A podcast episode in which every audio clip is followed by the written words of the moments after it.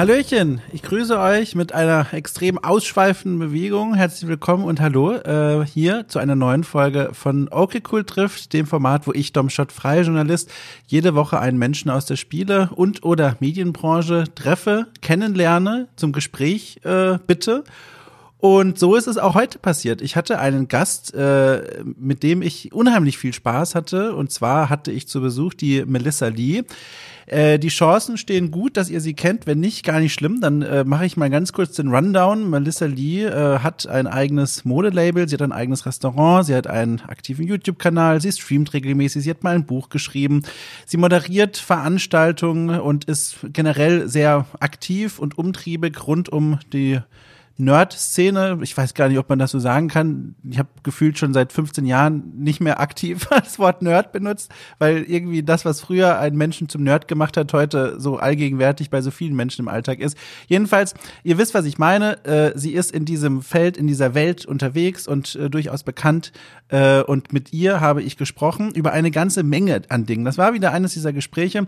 Da fing ich an mit drei Notizen gefühlt und am Ende kam 28-seitige Abschlussarbeit raus. Äh, ein Vergleich, der in meinem Kopf sehr viel Sinn ergibt, aber wahrscheinlich die meisten von euch da draußen sehr verwirren wird. Egal, es ist eine harte Woche für mich. Habt bitte Nachsicht. Ich habe in dieser Woche jetzt erfahren, dass ich offenbar eine Laktoseintoleranz entwickelt hatte. Ich wusste nicht, dass das einfach so passieren kann. Ich dachte, das ist so ein genetisches Ding. Das hat man oder hat man nicht. Aber nö, offenbar reicht ein Dreivierteljahr in einer äh, weltweiten Pandemie, dass äh, jemand Laktoseintoleranz entwickelt, kann ich zumindest. Ähm, ich habe festgestellt, Käse vertrage ich nicht mehr, Milch ist auch schwierig. Und ähm, das ist für mich tatsächlich eine Erschütterung meiner Welt in ihren Grundfesten gewesen. Jetzt suche ich gerade nach neuen Möglichkeiten. Klar, veganer Käse, super Sache.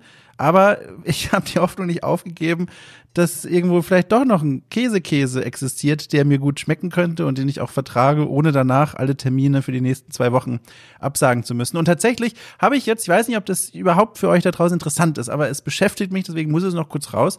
Ähm, Deswegen habe ich jetzt auch in einem Gespräch mich sehr gefreut, dass ich die Woche geführt habe in einem Interview, als mir mein Gesprächspartner erzählt hat, äh, den ich natürlich auch damit direkt genervt habe, ähm, dass harter Käse wenig Laktose enthält und deswegen für mich nochmal ein Versuch wert wäre. Das ist so die Aufgabe, die ich mir für kommende Woche gestellt habe. Wenn ich dran denke, werde ich in der Anmoderation nächste Woche dann davon erzählen, wie meine erste bewusste Laktoseintoleranzwoche verlaufen ist.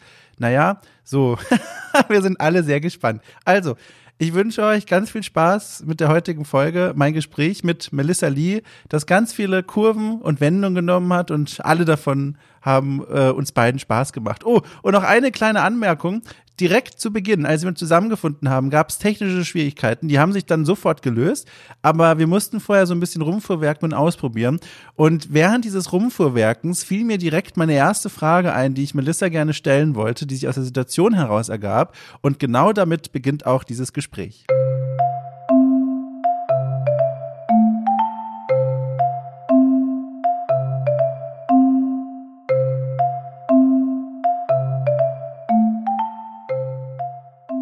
Ich bin auch direkt äh, sehr neugierig. Ähm, ich wollte das schon die ganze Zeit fragen. Ist das jetzt für dich eine Stresssituation gewesen, in der du denkst, die wird mich jetzt noch die nächsten Stunden nachverfolgen? Oder ist das jetzt abgehakt und fertig und alles ist cool? Nee, also das ist wirklich äh, nicht schlimm. Das war super entspannt. Es war jetzt ein bisschen so, ach ja, jetzt merkt er, wie doof ich in Wirklichkeit bin, obwohl ich öfters professionell aussehe, aber ist okay. Nein, nein, also wie gesagt, äh, überhaupt keine Gedanken machen. Ich habe auch selber ganz oft diese Gedanken gehabt, wenn bei mir Dinge nicht geklappt haben bei irgendeiner Aufnahme und habe das dann irgendwann embraced und gesagt, so Leute, das ist halt das Gesamtpaket, das kommt quasi mit dazu, auch wenn es jetzt nicht immer Teil von mir ist, aber manchmal und damit müsst ihr jetzt einfach dealen. Und äh, deswegen hier völlig äh, offenes, offenes Gelände. äh, da musst du kein, kein, kein, kein harschen, äh, keine harsche Reaktion erwarten. Mein Gott, ich tröppel hier aber auch rum. Man merkt, es ist noch arg früh für mich heute. Ich habe heute schon zwei, drei Termine gehabt, aber es ist, ich muss noch in diesen Tag hineinkommen. Oh Gott, ja, ich bin auch überhaupt kein Morgenmensch. Ich finde das ganz furchtbar. Also auch, ich fand den Winter früher auch furchtbar, wenn ich, als ich noch zur Schule musste und dann so im Dunkeln aufstehen und es ist irgendwie kalt und man muss aus dem Bett und ah. Bist du denn Kaffeetrinkerin dafür wenigstens? Nee, überhaupt nicht. Ich bin Ach du liebe sein. Tee, Tee-Mensch. Oh, da sind wir, äh, da bin ich, fühle mich schon direkt äh, völlig äh, euphorisch, denn ich habe äh, vor einigen Monaten mittlerweile tatsächlich Tee für mich entdeckt. Ähm, also klar, dass es das gibt, wusste ich natürlich, aber jetzt äh, wirklich als Getränk, das mich durch den Tag begleitet. Und zwar nicht nur Tee, sondern auch Teekannen. Und da habe ich, da gab es einen ganz peinlichen Moment, wenn man eigentlich drüber nachdenkt für mich. Ich habe hier auch vor dem Mikro bei irgendeiner anderen Aufnahme ganz stolz davon erzählt, dass ich jetzt eine dieser super krassen Teekannen habe, in denen nicht nur man natürlich natürlich dieses Teekannengefäß hat, sondern in der Mitte auch so eine Art, äh, ich weiß nicht, wie ich es genannt habe, Senkrohr oder so ist, in das man die Teekräuter, du ahnst schon, worauf es hinausläuft, die Teekräuter hineinwirft und dann braut das ja direkt in, dem, in der Kanne. Ja. Und erst Wochen nach der Aufnahme hörte ich und erfuhr ich, dass das das Standardmodell ist. So funktionieren Teekannen. Und äh, das war neu. Also ich habe das einfach nicht gewusst. Und das seitdem ist Tee in meinem Leben. Und ähm, ich wäre dir so dankbar, wenn du einfach mal vielleicht eine, weiß ich nicht, Teesorte mit mir teilen würdest, wo du sagst, guck mal, die trinke ich super, die kann ich dir empfehlen, weil ich bin immer noch auf der Suche nach neuen Empfehlungen. Oh, ähm, also es kommt ein bisschen drauf an. Ich finde, das ist für mich wie Wein. Was esse ich? Was möchte ich gerade? Und das ist ja voll die Wissenschaft. Also zum Beispiel, Tee hat ja Tein, ne? das ist ja wie Koffein. Mhm. Heißt, ich knall mir abends um zwölf nicht noch einen grünen Tee rein. Mhm. Ähm, deswegen nehme ich dann immer Räubusch-Tee, weil, äh, das habe ich gelernt, als meine beste Freundin schwanger war, der hat kein Tein. Den kann man einfach mhm. trinken. Und äh, auch so Sachen wie Kamillentee, wenn du gerade irgendwie so einen Anxiety-Schub hast und denkst, oh Gott, ich bin sehr aufgeregt, ich möchte weniger aufgeregt sein. Mhm. Ähm, ja, oder sowas wie, ich habe zu fett gegessen, dann trinke ich einen Pfefferminztee, weil der hat viele Gerbstoffe und löst das Fett in deinem Bauch auf. Mhm. Ähm, ja, man muss sich schon damit, also man muss natürlich nichts, ne? aber wenn man sich damit auseinandersetzt, kann man das halt auch echt so ein bisschen ähm, einsetzen, sage ich mal. Wie so eine Potion. Ja, ich fühle mich da äh, auch da wieder sehr verbunden, denn ich habe eine ähnliche Leidenschaft, die ich ähnlich bedacht einsetze, und zwar Duftkerzen. Ähm, ja. Was für dich der Tee ist, ist für mich die Duftkerze. Ich habe in diesem Moment vier verschiedene vor mir stehen und alle mit ganz unterschiedlichen Geruchsrichtungen. Und auch die nutze ich für komplett andere Stimmungen und Tageszeiten. Jetzt gerade zum Beispiel, und damit würde ich direkt eine Verbindung, äh, Empfehlung äh, für dich anschließen, äh, zünde ich mir eine an, die wurde mir tatsächlich wahnsinniger freundlicherweise zugeschickt von einem Hörer von diesem Podcast. Ähm, eine, eine Kerze, eine Duftkerze, die als Geruchsrichtung hat Holzhütte ähm, lappländische Holzhütte und es riecht wirklich so, als würdest du dein Gesicht an so einem, an so einer Sauna-Innenwand entlang ziehen. Ähm, und es riecht nach diesen Brettern, weißt du, nach diesen hölzernen, duftigen Brettern im Innern einer Sauna. Und es ist so ein angenehmer Geruch. Okay. Ich kann es dir nur ans Herzen legen. Wenn du irgendwo Holzkabine siehst als Geruchsrichtung, top, zuschlagen. Geil, ich dachte so lappländische Holzkabine, ich dachte, das riecht so nach geräuchertem Hirsch oder so. oh Gottes Willen. Nein, nein, nein. Das wäre mir zu so krass. Aber, aber das riecht wirklich sehr angenehm. Ist denn Duftkerze eigentlich was, was in deinem Leben einen Platz hat? Oder ist das äh, wie für so viele andere Menschen auch noch so völlig unbekanntes Terrain? Äh, nee, voll nicht. Ich habe auch, äh, ich weiß nicht, ob du das kennst, Muji heißt der Laden. Das ist so ein japanischer, ja. genau, Einrichtungsladen. Und die haben so Luftbefeuchter. Und äh, da gibt's unfassbar viele Öle, die du da reinkippen kannst. Nein. Und da habe ich mir auch mal einen gegönnt. Und dann kannst du die auch mixen, je nach Stimmung. Und ja, ich bin ja auch oh so ein bisschen so ein bisschen ESO unterwegs und da bin ich voll dabei. Kannst du dann mal ganz kurz erklären, wie genau diese Mujis dann funktionieren? Weil was ich mit Luftbefeuchter noch kenne oder Luftaromatisierer, das ist etwas, was ich aus meinem äh, konservativ süddeutschen Elternhaus kenne. Und zwar hat man da, und ich sage deswegen das so konservativ süddeutsch, weil das so eine ganz komische, eigenartige Einrichtung für mich war. Da hatte man so ein, ein, ein Behältnis und das hat man so Öle reinge, reinge, reingetropft, äh, zwei, drei Tropfen, und dann hat man drunter ein Teelicht gestellt. Ah, ja. Und daraus kam so ein Geruch, der in unmittelbarer Nähe dieser Einrichtung, dieses Gefäßes, extrem intensiv, also fast blendend. Dir kamen die Tränen aus den Augen. Und wenn du aber nur zwei Meter neben dran gestanden bist, war gar nichts mehr. Und dann hat meine Mutter das an vielen Orten in der Wohnung aufgestellt und dann waren in der Wohnung immer so Hotspots, so Geruchshotspots, wo du immer angefangen hast zu weinen, wenn du dran vorbeigelaufen bist. Und das ist das Einzige, was ich kenne, was Luftaromatisieren äh, bedeutet. Und wie funktionieren jetzt Mujis? Äh, genau, also der Laden heißt Muji, genau, diese Lufterfrischer ähm, nee, Lufterfrischer ist auf jeden Fall das falsche Wort. Das wäre mehr so ein, dieses Baumding, was du dir ins Auto hängst. Nee, das mhm. sind äh, wie Lampen, die leuchten tatsächlich auch, die machen so ein ganz weiches, schönes Licht und äh, da kommt so ein ganz dünner Wassernebel raus. Und äh, ja, es ist sehr, sehr japanisch auf jeden Fall und sehr, ähm, sehr fein alles. Also man muss keine Angst haben. Und du kannst das ja auch selber dosieren, wenn du sagst, ey, ich will jetzt hier, dass richtig die Zitrone durch die Wohnung knallt, dann machst du halt fünf Tropfen rein. Wenn du sagst, nee, ich will hier nur so ein ganz bisschen Zimt in der Küche haben, machst du halt nur einen Tropfen rein. Aber du bist schon empfänglich dafür, ne? Also kann ich mir so vorstellen, dass in deiner, in deiner Wohnung da mindestens ein so ein, so ein Mucci steht? Äh, ja, also ich habe ich hab einen, genau, ich bin jetzt nicht so mega unterwegs. Meine Mutter ist halt echt so die Duftkerzen-Queen, ne? Die hat dann, ist dann auch wie so zu so Tupper-Partys gegangen, aber es waren halt keine Tupperdosen, sondern Duftkerzen. oh mein Gott. voll dein Jam wahrscheinlich. Ja. Und ähm, ja, aber ich mag, ähm, es ist gar nicht so sehr dieses Duftding, sondern ich mag einfach äh, Sachen an meine Stimmung anpassen, auch Klamotten mhm. oder so und Seasons. Also ich liebe Seasons so. Okay, mhm. es ist Frühling, dann mache ich jetzt hier so eine Kirschblütensache. Dann mit dem Gongschlag 1. Oktober ist bei mir auch alles nur noch voll mit Halloween. 1. November, ey, jetzt wird nur noch, jetzt werden nur noch Weihnachtsklamotten angezogen. Ich liebe das. Mhm war das schon immer so oder gab es mal einen Punkt in deinem Leben, wo du gemerkt hast, so und ab jetzt äh, merke ich, dass es für mich wichtig, dass diese innere Stimmung so nach außen zu tragen? Äh, nee, ich glaube, das war tatsächlich schon immer so. Auch wenn meine Mutter mir so Sachen aus meiner Kindheit erzählt, an die ich mich gar nicht mehr erinnern kann, war ich so, ah ja, ich war anscheinend schon immer so. Aber ich finde das toll, dass du, dass du dem dann so viel Platz gibst. Ich habe das jetzt auch erst wirklich, vor allem mit diesen Duftkerzen. Das ist jetzt weniger, was irgendwie im öffentlichen Raum stattfindet, wie bei Kleidung oder so, weniger was, was viele Leute mitbekommen. Andererseits, dadurch, dass ich regelmäßig podcaste hier und dort, bekommen es die Leute dann doch mit. Und ich habe auch gemerkt, da gab es auch für viele Menschen erstmal Berührungsschwierigkeiten, weil das doch jetzt nichts ist, was da, was erwartet wurde, dass ich dann erzähle, ach guck mal hier, jetzt habe ich erstmal zehn Minuten Monolog über Duftkerzen. Das erzähle ich auch gnadenlos überall. Also egal, ob ich selbst interviewt werde, ob ich irgendwie Interviews führe als Auftragsarbeiten. Es findet immer irgendwie den Weg da rein. Und ich habe gemerkt, dass einfach mal, also das klingt jetzt überdramatisch, aber das zuzugeben und einfach so ganz öffentlich Teil von meiner Persönlichkeit zu machen, das tut richtig gut. Und ich kann mir vorstellen, die Erfahrung hast du wahrscheinlich auch gemacht.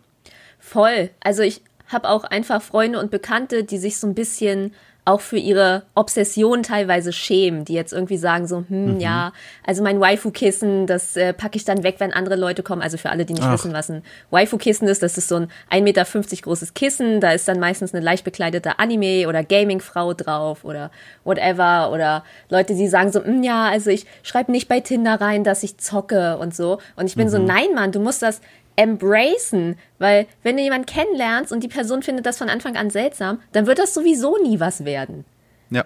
Also das ist einfach so ein großer Teil von meiner Persönlichkeit, dieses ganze Nerdtum und wie ich aussehe. Und wenn ich so tun muss, als wäre ich das nicht und sagen muss so, ja, ich liebe, äh, ich liebe die Oper, ich höre nur klassische Musik, obwohl ich dann heimlich den ganzen Tag Britney Spears baller, das macht doch keinen Sinn.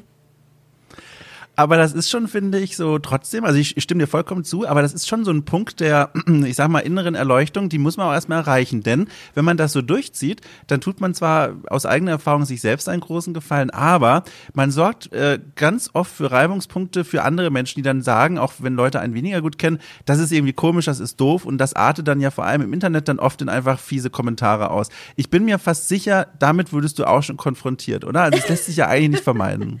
Das lässt sich tatsächlich nicht nicht vermeiden. Und ähm, bei mir war das so ein bisschen der Breaking Point in der Schule, als ich so, ja, so um die 14 war, da bin ich so in diesen ganzen Japan, Wishel K-Kram, Gothic, Schnickschnack reingerutscht mhm. und war so, ja, also ich glaube, ähm, ich ziehe jetzt nur noch schwarz an und ähm, rasiere mir einfach mal die Hälfte meiner Haare ab und dann schauen wir mal, was passiert. Und äh, da waren, da gab es natürlich dann auch so ein paar freundschaftliche Brüche, aber ich habe äh, tatsächlich aus dieser Zeit ähm, Freunde, die ich vorher hatte und die ich jetzt tatsächlich auch immer noch habe. Und äh, ich würde immer sagen, daran erkennst du halt auch, wer deine Freunde sind, weil mhm. ich von außen natürlich immer komplett anders aussehe. Manchmal sehe ich aus, als würde ich den Satan beschwören und manchmal sehe ich aus, als hätte mich ein Cupcake ausgekotzt. Aber innen drin, innen drin bin ich ja immer die gleiche oh Gott, oder bin ich dieselbe? Ey, das habe ich in meinem Leben nie gelernt. Das werde ich auch, Oh glaube ich, Gott. niemals lernen. Ich möchte dieses Fass gar nicht aufmachen, weil da habe ich, kann ich nur verlieren als, als Journalist irgendwie. Dann sagen die Leute, ah, da muss es doch wissen. Er macht ja hier mit Worten, aber da in diese Richtung will ich gar nicht spazieren. Aber, aber ich finde das, ich finde das sehr interessant, dass du das erzählst, dass das schon in der Teenagerzeit, einer prägenden Zeit, die ja eigentlich auch geprägt ist von Unsicherheiten und Selbstzweifel, für dich so eine klare Sache war, zumindest von dem, wie du es jetzt erzählst. So, ich mache das jetzt und dann schaue ich mal, was daran zerbricht und was darauf wächst. Und das, also das, ich, das ist ja eine, eine Stärke, die du da offenbar bewiesen hast. Die haben, glaube ich, nicht viele Menschen. Aber ich habe ehrlich gesagt das Gefühl, dass ich äh, vor 10, 15 Jahren viel weniger Angst vor Sachen hatte als jetzt. Weil mir zum einen die Erfahrung gefehlt hat, äh, die Erfahrung hat mir gefehlt abzuschätzen, was ist das jetzt hier für eine Konsequenz, die das nach sich zieht.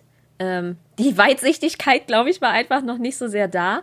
Und äh, da waren, ich habe das Gefühl, da war ein bisschen mehr Punk irgendwie. Ich bin schon ein bisschen, bisschen gesetzter geworden. Und mein Menschenhass hat sich auch ein bisschen gelegt. Er ist immer noch stark, aber er ist auf jeden Fall weniger stark. Ja, dieses Jahr war dann wohl eine Herausforderung dafür, oder? Es gab genug Möglichkeiten, sich über Mitmenschen aufzuregen, so Corona und Leute, die trotzdem Spaziergänge in 50er-Gruppen machen, obwohl man das nicht mehr tun sollte. Ich habe zumindest gemerkt, mein Bild auf Menschen hat sehr gelitten teilweise dieses Jahr. Äh, dir ging es wahrscheinlich ganz ähnlich dann. Ey, ja, also mein Bullshit-Level ist auf jeden Fall krass gesunken. Also Sachen, wo ich sonst gesagt hätte, so, ja, ich sag da jetzt mal nichts zu oder ja, ich schluck das jetzt mal so runter, ist, äh, naja, egal. Das habe ich anscheinend verloren. Also, ich bin tendenziell nicht ein super krass emotionaler Mensch, so, ich schrei so gut wie nie, ich weine auch nicht schnell oder so, aber ich bin jetzt so, nee, Mann, das ist totaler Bullshit. Ciao. Also lag, vielleicht habe ich ja auch dieses Jahr ähm, von meinem Freund getrennt und so. Und ich war echt so, ey, ich, ich kann mir das hier alles nicht mehr anhören. Macht ihr mal. Ich gehe WoW spielen. Ich finde das sehr, sehr spannend, weil ich habe hier auf meinem Zettelchen äh, eine, also ich, es ist ein Google Doc, aber ich finde Zettelchen klingt immer so schön altmodisch und so gemütlich Du du nach musst Echtpapier. rascheln. Ja, Ja. pass auf, Achtung, warte mal. Ich habe ja was vorbereitet, Achtung. Du es? Ich habe äh, zur Beruhigung ein Stück Papier hier liegen, auf dem auch tatsächlich was steht, aber darauf halte ich mich manchmal fest und das ist so ein sehr angenehmes haptisches Gefühl, ein echtes Papier in der Hand zu halten. So. Okay. Ey, ich fummel immer so viel mit meinen Händen rum beim Aufnehmen. Und ich habe Ja. wie so ein Stressball, aber der sieht aus wie eine Wurst. Ist es denn auch eine Wurst oder ist es Ja. einfach nur die Form einer Wurst? Also es ist keine Fleischwurst. aber es sieht aus wie eine Wurst. Also, Moment, ist das dann, ist das dann so ein Radiergummi? Also ich muss das jetzt mal kurz wissen, weil ich mir das nicht vorstellen kann. Okay, es ist wie, äh, es ist gefüllt wie mit äh, Sand. Ach, so ein Kisschen, so ein kleines ja. Kissen. Ach, Genau. guck mal. Ja, wofür benutzt man die eigentlich sonst, wenn man sie nicht knetet? Das habe ich nie verstanden. Nur dafür, Also- zum Stress abbauen. Ach so. Oder ich wenn hab du- mein, ja. ja. Ich habe meinen Katern mal so eins geschenkt, weil ich dachte, das ist so klein, das ist bestimmt für Tiere gedacht. Und dann habe ich das hingelegt und die Kater ging drauf zu und dann sah ich, wie einer der beiden seine Krallen ausgefahren hat für dieses Kissen. Und dann wurde mir in diesem Moment klar, warum es kein Spielzeug für Kater ist. Und habe es direkt wieder weggenommen und jetzt liegt hier auch so ein Kissen rum. Irgendwo liegt es in der Wohnung. Jetzt, wo du sagst. ähm, aber ja, jedenfalls genau. Zurück zu diesem äh, Punkt, äh, der mir hier auf meinen auf meinen Notizen da, auf welchem Papier auch immer plötzlich offensichtlich wurde, wo ich mal nachfragen muss. Und zwar zum einen haben wir diese Phase offenbar in deinem Leben, wo du gesagt hast, so, das ist mir alles egal, so volle Fahrt voraus, du machst einfach mal, Angstgefühl ist Fremdkörper. Und auf der anderen Seite, wenn ich jetzt hier mal gucke, was du in den letzten Jahren alles aufgebaut und gemacht hast, also äh, schl schlaglichtartig, äh, Modelabel, Restaurant, es gibt einen aktiven YouTube-Kanal, es gibt einen aktiven Twitch-Kanal, ein Buch hast du geschrieben, du moderierst, wenn jetzt mal gerade nicht Pandemie ist, du hast einen Podcast. Gab es da mal eine Situation irgendwo jetzt in den letzten Jahren, wo du gemerkt hast, ich habe mir das alles in einer Zeit vielleicht aufgebaut, in der ich viel äh, angstloser war und auch vielleicht so ein bisschen weniger weitsichtig war als heute.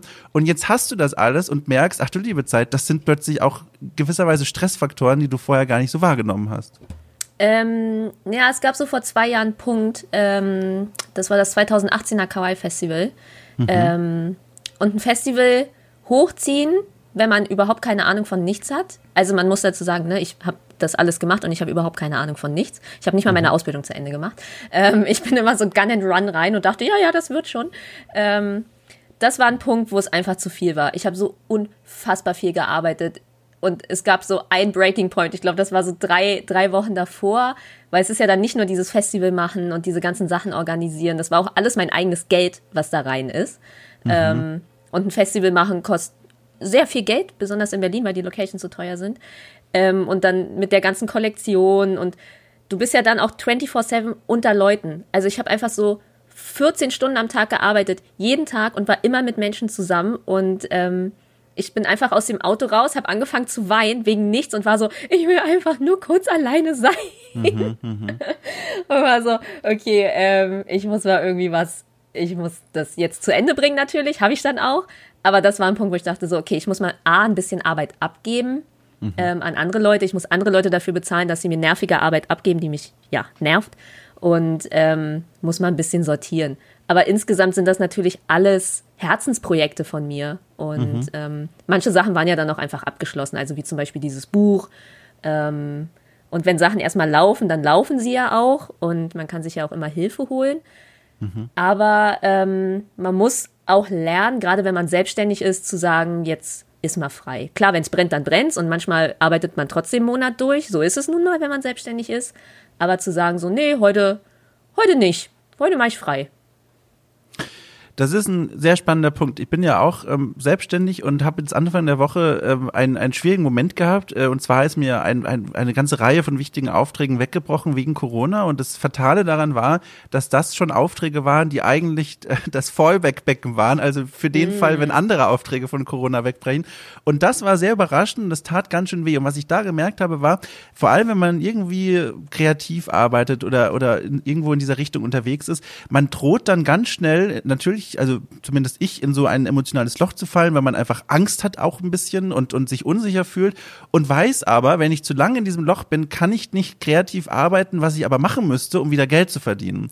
Weißt du, was ich meine? Und Voll. ich glaube, das ist so eine ganz gefährliche Situation, in die man sich da als Selbstständiger bringen kann und dann vielleicht sogar noch ein bisschen obendrauf, wenn man kreativ arbeitet. Und da scheinst du ja an so einem Punkt vorbeigeschlittert zu sein, zumindest. Ja, also dieses Jahr war natürlich für mich auch eine Herausforderung. Ne? Mir sind auch super viele mhm. Jobs weggebrochen. Also ich war ja auch stuck in Japan für zwei Monate, obwohl ich nur zwei Wochen da sein sollte. Wirklich? Und, ja, und Japan ist ja kein billiges Land. Also mhm. ich habe dann auch, ich habe dann natürlich Bekannte und Freunde, aber die japanischen Wohnungen sind so klein, dass man sich nicht eben mal für einen Monat irgendwo einquartieren kann. Das mhm. geht einfach nicht. Wenn jemand eine Einzimmerwohnung hat, kannst du nicht sagen, hey, kann ich mit in deinem Futon schlafen? auf dir drauf. So, ähm, das geht natürlich nicht. Und das war zum einen klar eine finanzielle Belastung. Ähm, und auch irgendwie eine Stresssituation, weil ich auch Jobs, die ich natürlich in Deutschland hatte, nicht machen konnte, weil ich war ja in Japan. Mhm. Und auch Sachen wie Videos drehen, die verdealt waren, so Product Placements, so ja, das muss ich aber in meinem Atelier machen, weil da sind meine ganzen Nähmaschinen. Hm, oh blöd irgendwie. Und dann sind natürlich auch ganz viele andere Jobs weggebrochen, so Moderationen, die, die schon verhandelt waren und so. Und ich war so, okay, dann kaufe ich mir jetzt hier einfach so diese knappe Version von den Cosplays und fange OnlyFans-Account an, weil was soll ich jetzt gerade machen? ähm, so die letzte Bastion. Ja. Ähm, das soll sich jetzt überhaupt nicht abwerten für äh, Sexworker an, anhören. So, mhm. ich supporte das mega, you go girls and boys, so, ähm, macht das alle. Ich finde das mega cool. Super viele Freunde von mir sind auch Performer und mhm. haben auch OnlyFans-Accounts und so. Aber ähm, das war jetzt nicht mein höchstes Aim, so was ich jetzt verfolgen wollte. Genau, es war, es war eine Richtung, die nicht geplant war, sage ich einfach genau. mal, für deine eigenen Ziele, ja. So, habe ich dann doch nicht gemacht. Das ging dann irgendwie doch alles relativ entspannt vonstatten und war nicht so dramatisch, wie ich dachte. Aber das auch generell dieses Jahr hatte ich auf einmal sehr viel Zeit, was ich normalerweise nicht hatte. Und ähm, das hat zum einen aufgemacht, dass ich auf einmal mich mit mir selber beschäftigen musste, mhm. ähm, viel. Und weil ich auch einfach viel alleine war und dachte so, okay, ähm, betäube ich das jetzt hier mit irgendwelchen Dudes aus Dating-Apps oder mhm. fange ich irgendein dummes Hobby an? Ähm, ja, was mache ich denn jetzt einfach? was mache ich mit mir selber? Und ähm, nach, nach viereinhalb Jahren Beziehung auch und dieser ganzen krassen 24-7-Arbeit war dieses Jahr auf jeden Fall für mich, glaube ich, ganz gut, weil ich auch so ein bisschen kreativen Reset hatte und mhm. gedacht habe, was will ich eigentlich? Wer bin ich eigentlich im Moment? Bin ich noch die vor fünf Jahren? Ähm, und habe dann lustigerweise, ich habe immer das Gefühl, das Universum klatscht dir so hin, was du an was du arbeiten sollst. Mhm. Ähm, haben mich dann auch so Fotografen angeschrieben und war so, hey, hast du Bock Fotos zu machen? Und ich so, ja klar, ich habe Bock Fotos zu machen. Und ich habe früher viel gemodelt, auch für Geld und so. Und dann haben wir angefangen, auch richtig Konzepte zu machen und das machen wir auch immer noch. Und das war irgendwie äh, mein, mein kreativer Output. Und ich habe natürlich mhm. auch wieder eine Kollektion gemacht. Und die Kollektion sollte eigentlich eine, ein ganz anderes Thema haben, aber ich dachte so, ja, ohne Modenschau ist das irgendwie scheiße, weil ich schon ein ganzes Konzept dafür geschrieben hatte und auch schon Entwürfe gemacht, haha. Ähm, und habe dann einfach Quarantäne genommen als Thema. Und ja, direkt so quasi die, die, aktuelle Situation äh, genutzt, um daraus die kreative Energie irgendwie zu kanalisieren. Genau, und auch um diesen ganzen, diesen ganzen Schmerz, den man fühlt, da irgendwie reinzustecken. Also mhm. irgendwie ein Outlet zu haben, zu sagen, so, ich fress das nicht in mich rein, sondern ich lasse das irgendwie raus und verwandle diese ganze Wut und die Trauer, die ich habe, in vielleicht nicht was Schönes, aber in etwas Physisches, um es dann abzugeben. Mhm. Ich fand interessant, dass du gesagt hast, äh, dass es eine Zeit war, in der du dich mit dir selbst auseinandersetzen musstest und nicht in der du dich mit dir selbst auseinandersetzen durftest oder konntest. Ist es denn was gewesen, was nie so wichtig bei dir war, weil du von dem, was ich jetzt von dir nachlesen konnte, sehr beschäftigtes Leben bisher hattest und eigentlich quasi gefühlt gar keine Zeit dafür war oder dafür gar keine Zeit sein sollte und dass jetzt mal dieser große Moment gekommen war oder habe ich das missverstanden? Nee, ich glaube, ähm, wenn man so ähm, wenn man so verstrickt ist in sein tägliches Leben, mhm. ähm, lebt man oft einfach vor sich hin und macht die Sachen so. Man steht morgens auf, man geht zur Arbeit, man guckt abends Netflix zo oder zockt was und geht schlafen. Und das lebt man so jeden Tag vor sich hin. Und wenn man auf einmal in so extremen Situationen kommt, ähm, das haben ja auch oft Leute, die einen krassen Unfall hatten zum Beispiel, ähm, fängt man mhm. auf einmal an, über Sachen anders nachzudenken. Und ich glaube, dieses Jahr war für viele Leute, wie auch für mich, ein Punkt, wo man auf einmal ja in einer ganz anderen Situation war und wo man so aus seinem Leben rausgeworfen wurde. Ja. Ja. Und äh, trotz all der Dinge, die bei mir zum Beispiel sich da als große Herausforderung herausgestellt haben, irgendwie zwischenmenschlich oder auch beruflich, da gab es dann tatsächlich, wie du auch beschrieben hast, diese Momente, wo ich gemerkt habe, so, was passiert denn eigentlich, wenn ich mich mal, und das klingt vielleicht für manche Menschen da draußen völlig komisch und eigenartig, aber was passiert eigentlich, wenn ich mich einfach mal auf die Couch setze und nichts mache, außer einfach mal nur so die Gedanken Autobahn fahren lasse? Einfach mal so gucken, wohin geht denn der Kopf, wenn ich nichts mache? Also kein Handy, keine Musik, nicht mal eine Duftkerze, die einen auch ja stimmungstechnisch in irgendeine Richtung schiebt, sondern einfach mal nur sitzen und mal gucken. Und das ist im ersten Moment eine verdammt gruselige Erfahrung gewesen, weil, man, weil der Kopf äh, bei mir zumindest dann ganz schnell zu all den Problemen gewandert ist, die man gerade so hat, äh, ob jetzt kleine oder große.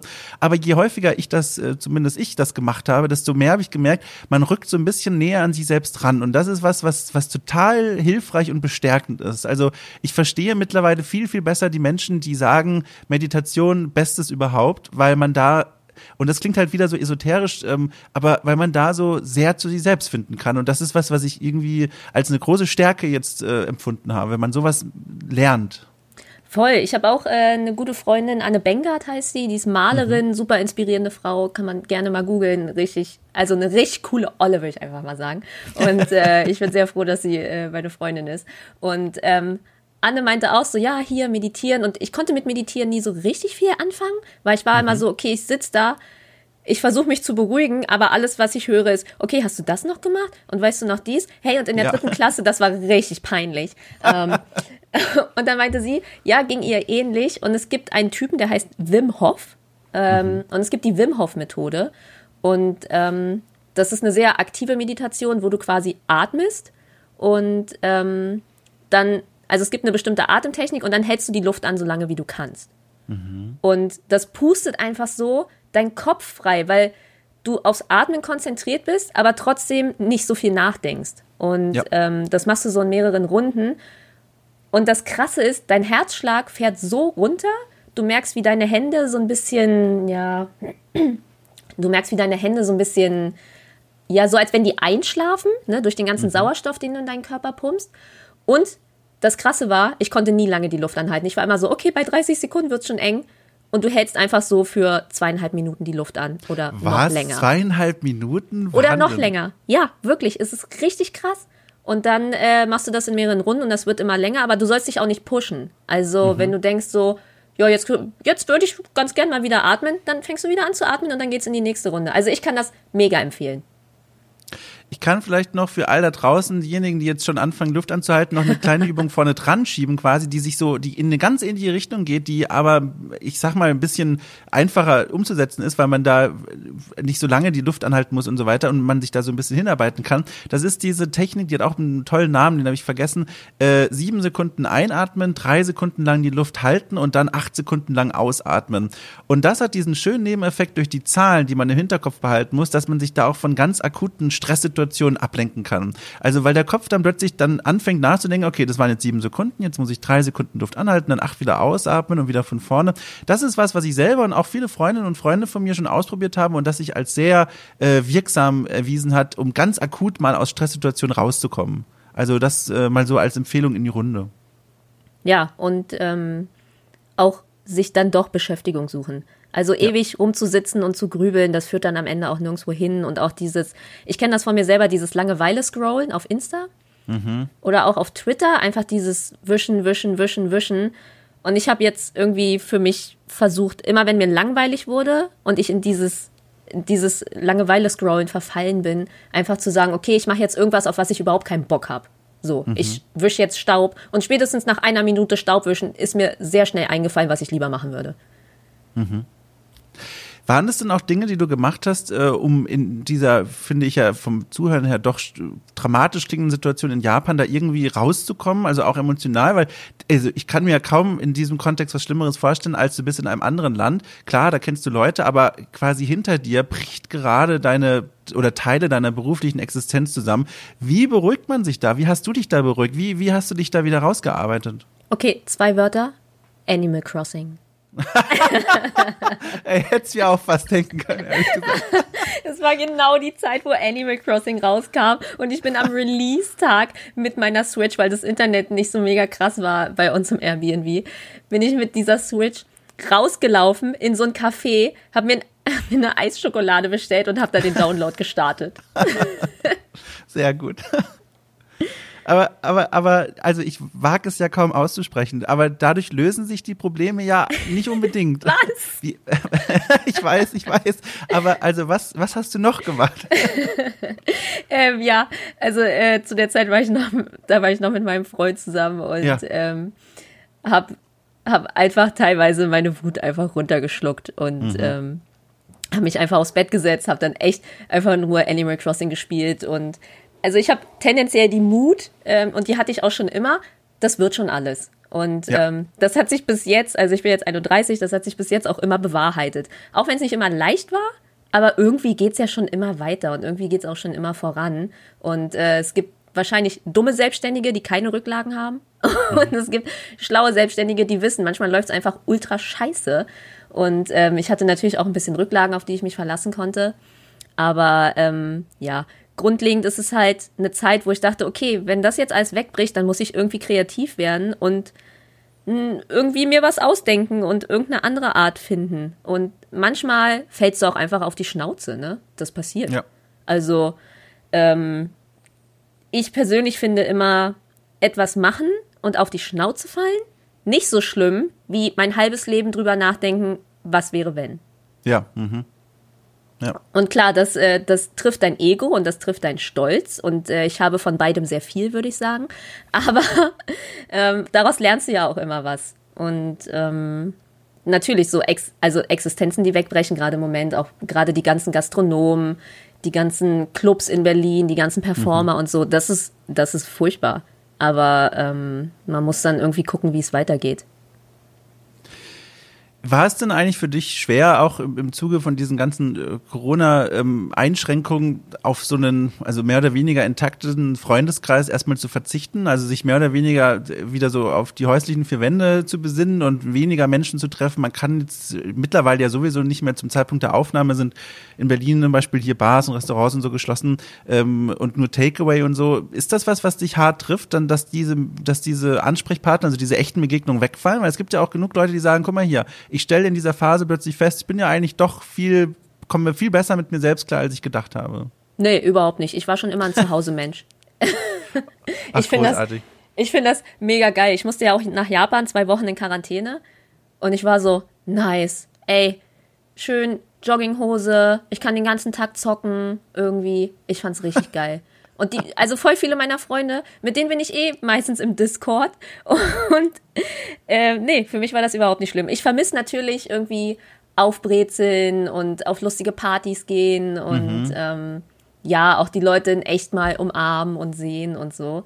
Aber ähm, grundlegend, den meisten Kontakt habe ich eh über Instagram, dass man sich gegenseitig auf die Stories antwortet und so. Und ja, also ich kenne Leute, die sind echt, also auch in Japan, für meinen Freund war das so schlimm in diesem Airbnb, der war wie ein Tiger im Käfig, der war so, ich muss ja. jeden Tag raus und ich muss Sachen machen und ich so, nee, ich liege auf dem Bett und spiele Animal Crossing. Aber das würde doch im Umkehrschluss bedeuten, äh, zumindest klingt das so für mich, dass dann so Dinge, die so richtig intensiv outgoing sind, nehmen wir mal einfach die Moderation von irgendeinem Event oder mhm. wo, oder wenn du mal, weiß ich nicht, vielleicht, vielleicht das dann weniger, aber wenn du mehrere Stunden live auf Twitch bist, sind das dann Dinge, wo du merkst, okay, das zieht jetzt die Energie raus, das sind Dinge, für die musst du mal so ein bisschen rausspringen aus dem, wo du dich eigentlich wohlfühlst? Ähm, nee, ich mach, ich mach beides gerne. Ich, mhm. ich mag beides einfach. Also ich brauche das auch als Ausgleich. Also ich könnte jetzt nicht nur alleine zu Hause mit mir selbst sein. Ich muss auch schon mit Leuten mal auf Insta schreiben und mhm. äh, im Discord reden und so. Aber ähm, ich sag immer, als Moderationsmensch denken alle Leute, du bist so mega extrovertiert und outgoing, aber du stehst ja alleine auf der Bühne. Ja. Und du hast immer die Macht übers Mikrofon. Und ich glaube, das ja, verwechseln stimmt. viele Leute. Dieses, ich gehe in eine Situation, die mich irgendwie unsicher wirken lässt, ist ja meistens, weil ich die Faktoren nicht kenne und weil ich sie nicht kontrollieren kann. Mhm. Zum Beispiel, ich gehe alleine auf eine Geburtstagsfeier, wo ich niemanden kenne. Mhm. Das sind so Sachen, wo ich sage, klar, ich, ich bin Moderatorin so, ich kann jedes beschissene, langweilige Gespräch für mindestens eine halbe Stunde aufrechthalten, egal wie kacke es ist. So, das will wow, ich natürlich ich, nicht. Ich bekomme langsam Zweifel, wie gut dieses Gespräch gerade läuft, ehrlich gesagt. nee, hier bin ich nur Gast. Hier musst du die Fragen stellen. Okay, okay. so, ich mache ich mach jetzt auch, äh, bei der nächsten Frage mache ich so richtig Assi-Antworten. Ich antworte immer nur mit Ja und Nein, wenn die Frage geschlossen ist. Ah ja, okay, gut, das probieren wir gleich mal aus. Aber du, du warst doch genau am Antwort, ich habe dich unterbrochen. Nee, alles gut. Naja, und deswegen, ähm, das sind einfach so Situationen, wo es für mich nicht gruselig ist. Ich mache das jetzt auch schon so lange, dass das Einzige, wo mich so Moderationsjobs noch verunsichern, ist, wenn es so sehr faktenbasiert ist. So Anfang letzten ja. Jahres habe ich mhm. so eine Antirassismus-Show moderiert und da musste ich auf jeden Fall richtig gut Bescheid wissen. Mhm. Oder wenn ich so E-Sports-Sachen mache, wo ich die Regeln nicht genau weiß, weil ich das Spiel nicht seit drei Jahren zocke. Ja. Das sind so Sachen, da habe ich immer noch ein bisschen, huf, bisschen Schmetterlinge im Bauch, aber sonst easy. Äh, vorhin hast du es mal ganz kurz angerissen. Ich habe mir das ja auch notiert als, finde ich, ganz spannenden Punkt in deiner Biografie. Und zwar, du hast erzählt, du hast eine Ausbildung gemacht als, äh, wie ich nachgelesen habe, und da bin ich jetzt auf die Verlässlichkeit des Internets angewiesen, eine Ausbildung als Assistentin für Mode und Design. Yes. Und wie ich nachlesen konnte, und du hast ja auch eben gesagt, du hast das abgebrochen. Und dann hast du daraufhin, mehr oder weniger direkt, weiß ich nicht, das frage ich gleich, ein eigenes Modegeschäft in Berlin eröffnet. Äh, wie? Also, das ist ja was, was dir sicherlich häufiger gefragt wird, aber ich kenne die Antwort nicht, deswegen muss ich auch fragen, was ist dazwischen passiert? Also, warum man eine Ausbildung abbricht, dafür kann ich mir viele Gründe vorstellen, aber wie passt es zusammen, dass man eine Ausbildung abbricht und dann daraufhin sagt, so, eigener Laden, los geht's? Ähm, ja, also, ich habe die Ausbildung abgebrochen, weil ich ab einem bestimmten Punkt das Gefühl hatte, ich lerne hier nichts mehr und ich verschwende meine Zeit. Hm. Und mein Kollektionslehrer, der dann irgendwie auch zu mir gesagt hat, so ja, Sie müssen sich mit Ihren Designs mal ein bisschen zurücknehmen, das würde auch keiner tragen. Hm. War ich so, hä, wo bin ich denn hier gelandet? Also, was ist das für ein Bullshit? Und ähm, ich habe zwischendurch auch schon angefangen zu arbeiten und Jobs zu machen. Ich habe Ausstattung gemacht für Fotoshootings und Videos. Ich habe meinen eigenen Scheiß gemacht und auf so Manga-Conventions verkauft. Und mhm. ähm, ich hatte so das Gefühl, das bringt mich nirgendwo hin, dieser Abschluss. Was tatsächlich auch die Wahrheit ist, weil seit ich raus bin, hat mich noch nie irgendjemand nach einem Zeugnis gefragt. Ja, ja. Mhm. Das ist, ne, es ist eine kreative Branche. Die Leute fragen nicht, okay, was kannst du, was hast du bisher gemacht, schick mal rüber, ciao. Und ja. ähm, das halte ich bei mir auch so. Also ist mir scheißegal, was die Leute gemacht haben. Ich so, ey, wenn ihr ein Praktikum machen wollt oder whatever, bringt die Sachen mit ähm, die ihr gemacht habt und dann schauen wir mal. Und ähm, naja, dann, genau, habe ich diese Ausbildung abgebrochen, habe ein halbes Jahr Praktikum gemacht in einer Merchandise-Firma und dann ähm, ging es auch schon los, ja. Gab es denn vor diesem Weg in die Ausbildung als Assistentin für Mode und Design jemals einen anderen Berufsweg, wo du gedacht hättest, Mensch, das würde mich aber auch reizen? Also ich, ich, es ist doch, also ich will gar nichts noch dazu sagen, weil sonst lenke ich das vielleicht schon in eine Richtung. Also gab es da mal irgendwas anderes noch? Ähm, als ich ganz klein war, äh, wegen dieser krassen Sailor Moon Obsession, wollte ich gerne Comiczeichnerin werden. Oh weil ich auch einfach Manga-Anime so gerne mochte. Dann war mein Menschenhass in der Pubertät so groß, dass ich dachte, äh, Pathologin wäre voll der geile Job, weil da hast du nicht so viel Kundenkontakt. Und wenn deine Kunden mit dir reden, dann sind sie in der falschen Abteilung. ähm, ja, aber grundlegend, das war eigentlich seit, ich würde so sagen, ja, so seit der dritten Klasse war es eigentlich immer, ich will was mit Mode machen, ich liebe Mode, ich will was mit meinen Händen machen, ich bin Handwerkerin. Mhm. Deswegen ist das digitale Arbeiten, so wie zum Beispiel Videos schneiden oder so, für mich immer sehr mühselig. Ja, ich habe äh, in vielen Gesprächen hier mit Gästinnen und Gästen immer wieder rausgehört, dass oder auch ganz explizit gehört, dass die Eltern immer auch manchmal einen sehr starken Einfluss darauf hatten, wohin sich die Karriere erstmal bewegt hat, bevor dann ganz oft was ganz anderes draus wurde. Hat das bei dir jemals eine Rolle gespielt? Haben deine Eltern äh, irgendwie versucht, da in die richtige Richtung dich zu pusten oder warst du da ein, ein, ein Segelschiff auf, auf offener See? naja, also ich bin ja halb Chinesin und wie das so ist mit mhm. asiatischen Eltern, die möchten natürlich gerne, dass du ein Doktor wirst, ne? Mm. Ähm, und dieser Wunsch resultiert natürlich nur daraus, dass sie viel auf sich genommen haben, damit du jetzt eine gute Ausbildung machen kannst. Und mhm. sie wollen, dass es dir gut geht und du sicher in deinem Leben bist und du ein sicheres, besseres Leben leben kannst als sie als Kind. Und ähm, ich verstehe das, aber ich glaube, mittlerweile hat mein Vater auch verstanden, hm, das wird wohl eher nichts. Und er freut sich jetzt auch, weil er sieht, okay, was ich mache. Und ja, ähm, ja hat auch mal hin und wieder gesagt, ich bin stolz auf dich. Und ich war so, danke, Papa. Und, und äh, meine Mutter war schon immer super supportive. Sie war immer so, du kannst lernen, was du willst, aber du lernst was und du machst es ordentlich. So. Ach ja, das ist ja, das klingt ja noch so ganz gut weggekommen, ne? Weil Voll. also ich kenne das auch von von meinem eigenen Elternhaus. Da gab es auch äh, gewisse Wünsche, wohin es gehen sollte. Also vor allem so Lehrer und hier, du magst doch äh, hier mit Kindern kommst du gut klar, mach doch irgendwie Kindergärten oder so. Und dann habe ich Archäologie studiert. Da waren alle erstmal bestürzt, haben gedacht, was macht er denn da? Können wir da nicht auch irgendwie eingreifen? Ah, auf ja, Taxischein, cool. Ja, quasi. Oh Gott, diesen Spruch, ne? Wie oft ich den genau. in meinem Leben gehört habe. Das ist also wirklich, wenn du Archäologie studierst, du du weiß es, viele Menschen draußen ahnen es, egal um welche Uhrzeit du in welcher deutschen Stadt du in eine Studentenkneipe gehst, in dem Moment, wenn du verrätst, was du studierst, nämlich Archäologie, kommt von irgendwo aus dem Raum der Spruch hinübergeflogen, ach guck mal, dann fahr hier später in einem Taxi mit. In irgendeiner abgewandelten Form. Und eine Zeit lang habe ich versucht darauf, äh, schlagfertige Antworten zu finden und mittlerweile bin ich nur noch so altersmüde und, und nehme das nur noch so mit und denke mir, ja gut, okay. Ja, ja, nee, aber genau, und äh, ich wollte darauf hinaus, äh, äh, da hast du ja offenbar wirklich Glück gehabt, dass du da nicht unter so einer Fuchtel, sage ich mal, ja, aufgewachsen ja, bist, die dich da irgendwo hingedrückt hat, ne? Absolut. Groß auch meine Eltern, also ähm, gut, gute Leute.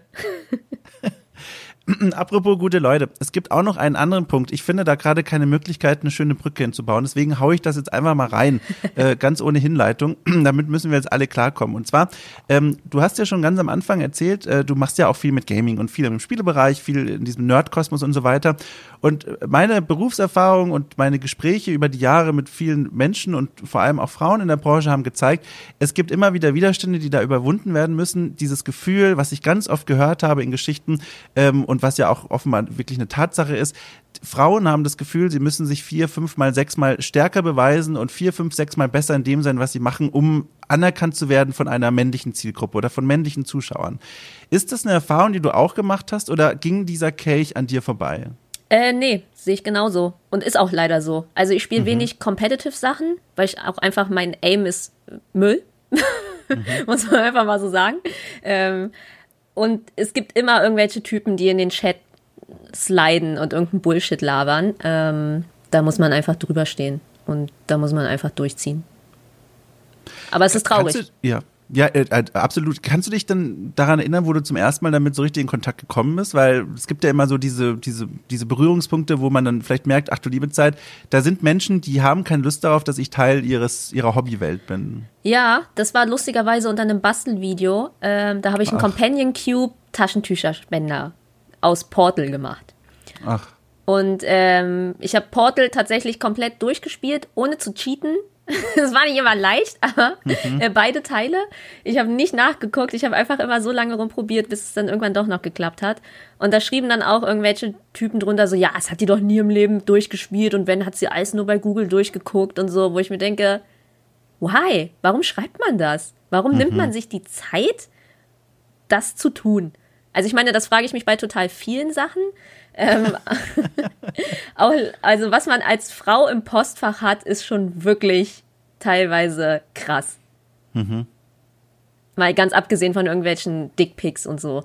Einfach, ja. was die Leute sich rausnehmen zu schreiben, ähm, finde ich immer wieder wirklich beeindruckend ich weiß ja, also so von, von meinen Hörern vor allem, dass da viele dabei sind, die selber auch auf so einer, irgendwie auf einer Plattform stehen, wo sie viel gesehen werden, viel kommentiert werden können. Vielleicht mal deswegen auch gefragt, wie hast du damals gelernt, damit umzugehen? Oder war das für dich einfach schon als Charakter sowieso klar, okay, das ist einfach nur nervig, daran äh, stolziere ich jetzt einfach vorbei, das berührt mich gar nicht? Oder gab es da eben doch diese Phase, wo man erstmal lernen musste, wie man damit eigentlich umgeht, mit welchem Mindset man an solche Kommentare rangeht? Nee, ich glaube, ähm, meine Eltern haben mir das schon ganz gut mitgegeben, so take no shit mhm. einfach. Ich bin ja in der Kung-Fu-Schule groß geworden. Ich glaube, da hat man generell ein anderes Mindset. Ach du liebe Zeit, wirklich? In der Kung-Fu-Schule groß geworden? Ja, mein Vater hat äh, eine Kung-Fu-Schule in Berlin und. Das ist ja ähm, fantastisch. da glaube ich, geht man einfach rein und ähm, wächst anders auf. Und ähm, mein Vater hat mir auch immer beigebracht, äh, er hat zwei Mädchen, ich habe noch eine große Schwester, so, ja, wenn mhm. euch einer blöd kommt, so, dann feuert ihr halt zurück. So, sei kein Opfer, dann werdet halt Täter. Mhm. und diese. das ist schon eine gute Ansage. ja, und diese Mentalität irgendwie versuche ich auch immer meinen, meinen Followern beizubringen. So, ja, ja, ihr seht anders aus und Leute werden auf der Straße Bullshit labern, aber dann redet ihr einfach Bullshit zurück. Also wie oft habe ich gehört, öh, ist heute schon Halloween? Und meine Standardantwort ist immer, wenn du mit dem Gesicht raus kannst, anscheinend ja. Ähm, und dann gerade bei so mehreren so bei so mehreren Teenage Boys, die in so einer Gruppe stehen und sowas schreien, dann ist halt der eine auf einmal das Opfer. Und mhm. der überlegt sich beim nächsten Mal, glaube ich, schon, ob er dem nächsten Mädchen was nachschreit. Mhm. Und ähm, ja, ich glaube, das ist mit mit YouTube-Kommentaren und solchen Sachen ähnlich. Ich habe natürlich meinen mein Filter an. Also ich habe mhm. echt Fotze in jeglichen, in jeglichen Rechtschreibformen da einge, eingetippt, mit TZ, mhm. mit S, mit was auch immer. Äh, auch so viele Ausrufezeichen und ach, solche Geschichten. Und ähm, ich habe immer das Gefühl, umso mehr du mit dir selbst und deinem Produkt zufrieden bist, umso weniger Angreifsfläche gibt es. Ja. Und ja. ich versuche immer, mich selbst und alles, was ich tue, an einem Punkt zu halten, wo unkonstruktive Kritik keinen Platz hat. Weil ich denke so, ist ja schön, dass du das findest, aber ich finde es mega nice. Ja, ja. Ich äh, würde noch mal gerne so, so einen kleinen Bogen zu etwas schlagen, was du ganz am Anfang des Gesprächs hast, weil jetzt finde ich das noch spannender, mal nachzuhaken. Und zwar, so in der letzten, weiß ich nicht, jetzt dreiviertel Stunde oder so, äh, habe ich den Eindruck bekommen, von vielen Dingen, die du machst, oder eigentlich allem, wirkst du unheimlich abgeklärt und selbstbewusst und stark und, und bewundernswert stark. Und trotzdem hast du ganz zu Beginn des Gesprächs ähm, mal gesagt, oder was heißt trotzdem, vielleicht schließt sich das auch gar nicht aus, dass du, als wir über Tee gesprochen haben, für diese Anxiety-Schübe sehr gerne Tee trinkst, weil es dir, weil es dich da komfortet und weil es dich in eine gute Situation reinbringt. Wenn ich fragen darf, was ist denn in deinem Leben dann, wo du sagst, okay, das bringt mich jetzt gerade so ein bisschen aus dem Gleichgewicht, äh, ich brauche jetzt den Tee? Ähm, das ist auf jeden Fall immer also dieses Jahr auf jeden Fall, dass diese ganzen Jobs weggebrochen sind. Das mhm. war schon mhm. krass, einfach, wenn du so deine, alles, was du dir aufgebaut hast und äh, alles, worauf du dich gefreut hast, alles in einem Wisch einfach so weg ist. Ähm, das war ziemlich krass. Und auch dieses, ähm, ich bin in einem fremden Land und ich kann gerade nicht weg. Ähm, ja. Ich verreise, ich bin gerne in anderen Ländern und ich verreise auch gerne, aber ich bin niemand, der jetzt einfach mit einem Rucksack auf dem Rücken irgendwo hingehen könnte und sagen, ja, ich guck mal, was passiert. So, ich will erstmal in mein Hotel fahren und ich will wissen, wo alles ist. Und ähm, ich habe auch immer Cash dabei, nicht nur Kreditkarte, falls irgendwas nicht funktioniert. So, mhm. ich brauche so eine Grundsicherheit, die einfach da ist in meinem Leben. Und ähm, das. Oder ich bin halt Krebs vom Sternzeichen, wenn ich denke, habe ich irgendwas Blödes gesagt oder schreibt die Person mir gerade nicht zurück, weil ich irgendwas gemacht habe oder so. so oh, das kenne ich auch gut, ja. Ja, genau, so eine Sachen. Und es ist natürlich totaler Bullshit. So, die Person war einfach beschäftigt oder hatte keinen Empfang oder whatever. Ja. So, das sind halt eher so eine Sachen. Ähm, aber in, in allem, was ich erschaffe quasi, ähm, das haue ich eh nur raus, wenn ich damit so sicher bin, dass ich da ja wenig Angreifsfläche habe. Ja. Ich finde das immer faszinierend, auch von anderen Menschen zu hören, dass man in solchen Zweifelsmomenten, wenn man zum Beispiel eine Textnachricht bekommt, die anders klingt als sonst, dass man zu so einem Hobbysemantiker plötzlich wird und anfängt hier so eine Textanalyse durchzuführen. Und dann schaut man sich an, in früheren Nachrichten äh, wurde so und so gesprochen, jetzt wird so und so gesprochen. Was habe ich dieser Person getan? Wie kann ich mich entschuldigen? das ist so, das ist offenbar, also ich bin Sternzeichen Jungfrau, äh, nicht Krebs, aber das scheint dann zumindest diese beiden Sternzeichen äh, und generell Menschen überhaupt äh, gleichermaßen zu betreffen und zu beschäftigen. Ja, voll. Und manchmal, ähm, keine Ahnung, vielleicht liegt das auch so an, an diesem Medienberuf, dass man manchmal denkt so, ah, meint die Person das jetzt wirklich ernst oder was sagen Leute nur aus Höflichkeit? So, ich bin unfassbar direkter Mensch. Ähm, ich ja. glaube, deswegen kommen manche Leute auch nicht so gut mit mir klar, weil wenn ich das scheiße finde, sage ich so, yo, das ist mega scheiße. mhm. Und wenn mich was stört, dann sage ich das auch. Und ähm, deswegen kann ich es nicht leiden, wenn zum Beispiel Leute Dinge aus Höflichkeit für mich tun. Und ja, ähm, mhm. ja und dann denke ich manchmal so, hä, hat die Person das nur aus Höflichkeit mit mir gesagt? Oder will die Person sich jetzt nur aus Höflichkeit mit mir treffen? Habe ich mhm, überhaupt mhm. echte Freunde? Was natürlich totaler Blödsinn ist, ne? Mhm. Aber das sind dann so Gedanken, wo du denkst so, okay, das ist gerade nur Bullshit. Ich trinke jetzt hier einen Tee. Ähm, ja. Lauf an meinem Kühlschrank vorbei, wo irgendwie so 40 Polaroids mit meinen Freunden dranhängen. Und ja, ja ähm, guck, oder ich habe hier auch hier die besagte Freundin Anne Benger zum Beispiel, die mir immer zum Geburtstag ein Bild malt und so und guck mir die an und ich so, ja, das würde ja niemand machen, der dich nicht wirklich mag. Ja. Ja, das ist was super Wichtiges, äh, die innere Handbremse ziehen, wenn der Gedankenwaggon einfach mal droht zu entgleisen, dann einfach sich denken, so, jetzt warte mal, jetzt hier Tee aufgeschüttet, äh, ähm, aufgebrüht meine ich, äh, Kerze angemacht, am Kühlschrank vorbeigelaufen, wo die Bilder hängen und mal ganz kurz so diese innere Handbremse ziehen und mal kurz überlegen, ist das denn alles wahrscheinlich und klug und, und sinnvoll, was ich hier gerade denke oder äh, schiebe ich mich hier gerade näher selber an den Abgrund? Ist das überhaupt notwendig? Das ist echt was, äh, das ist auch was, was ich gelernt habe. Das ist auch was, was einem unheimlich im Leben hilft, finde ich. Ja, total. Und ansonsten auch einfach jemandem schreiben, der nah dran ist und sagen so, ja. yo, hast du kurz Zeit, im Discord zu kommen? Und so, ja, ja, heute war irgendwie nicht so ein geiler Tag und die Person wird zu 100 Prozent sagen so, yo, was war denn los? Also, das machen ja. meine Freunde ja auch, die dann irgendwie sagen so, oh ja, ich habe morgen ein Bewerbungsgespräch, ich komme überhaupt nicht auf mein Leben klar. Und ich so, ey, lass kurz in Discord oder ruf mich an oder whatever so. Ähm, oder ich schicke einfach nur jemandem Meme so, und die Person ist so, haha, voll witzig, hast du das Meme schon gesehen? Und dann ist auch schon, ist auch schon okay. Ja.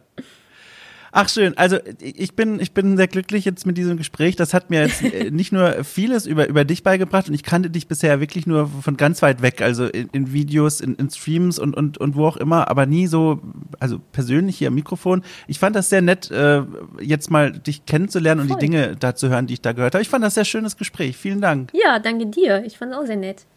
Ja, und ich wünsche dir für, für, für dieses Restjahr und auch für das nächste einfach noch obendrauf auf viel Erfolg schon mal und dass die Corona-bedingten Ausfälle natürlich so weit wie möglich irgendwie ausbleiben. Und äh, ich, einfach viel Erfolg. Das sagt man ja so oft, auch am, am, äh, am Anfang von Klassenarbeiten, und das meint kein Lehrer ernst meistens, aber ich meine das jetzt von Herzen. Äh, viel Erfolg einfach weiterhin. Und ähm, ich, ich, ich beobachte gespannt aus, aus weiter Ferne, was alles in, in, in deiner Welt noch so passieren. Ja, ich sag immer, äh, viel Erfolg und Glück, wenn du es brauchst. Ach, das ist schön. Das nehmen wir. Viel Glück, äh, viel, ach guck mal, ich hab's direkt versaut. Perfekt. Ja, gut. Und mit diesen Worten. Äh, viel tschüss? Erglückung. Ne? Also, ja, viel äh, und so weiter, ja. tschüss. Ciao.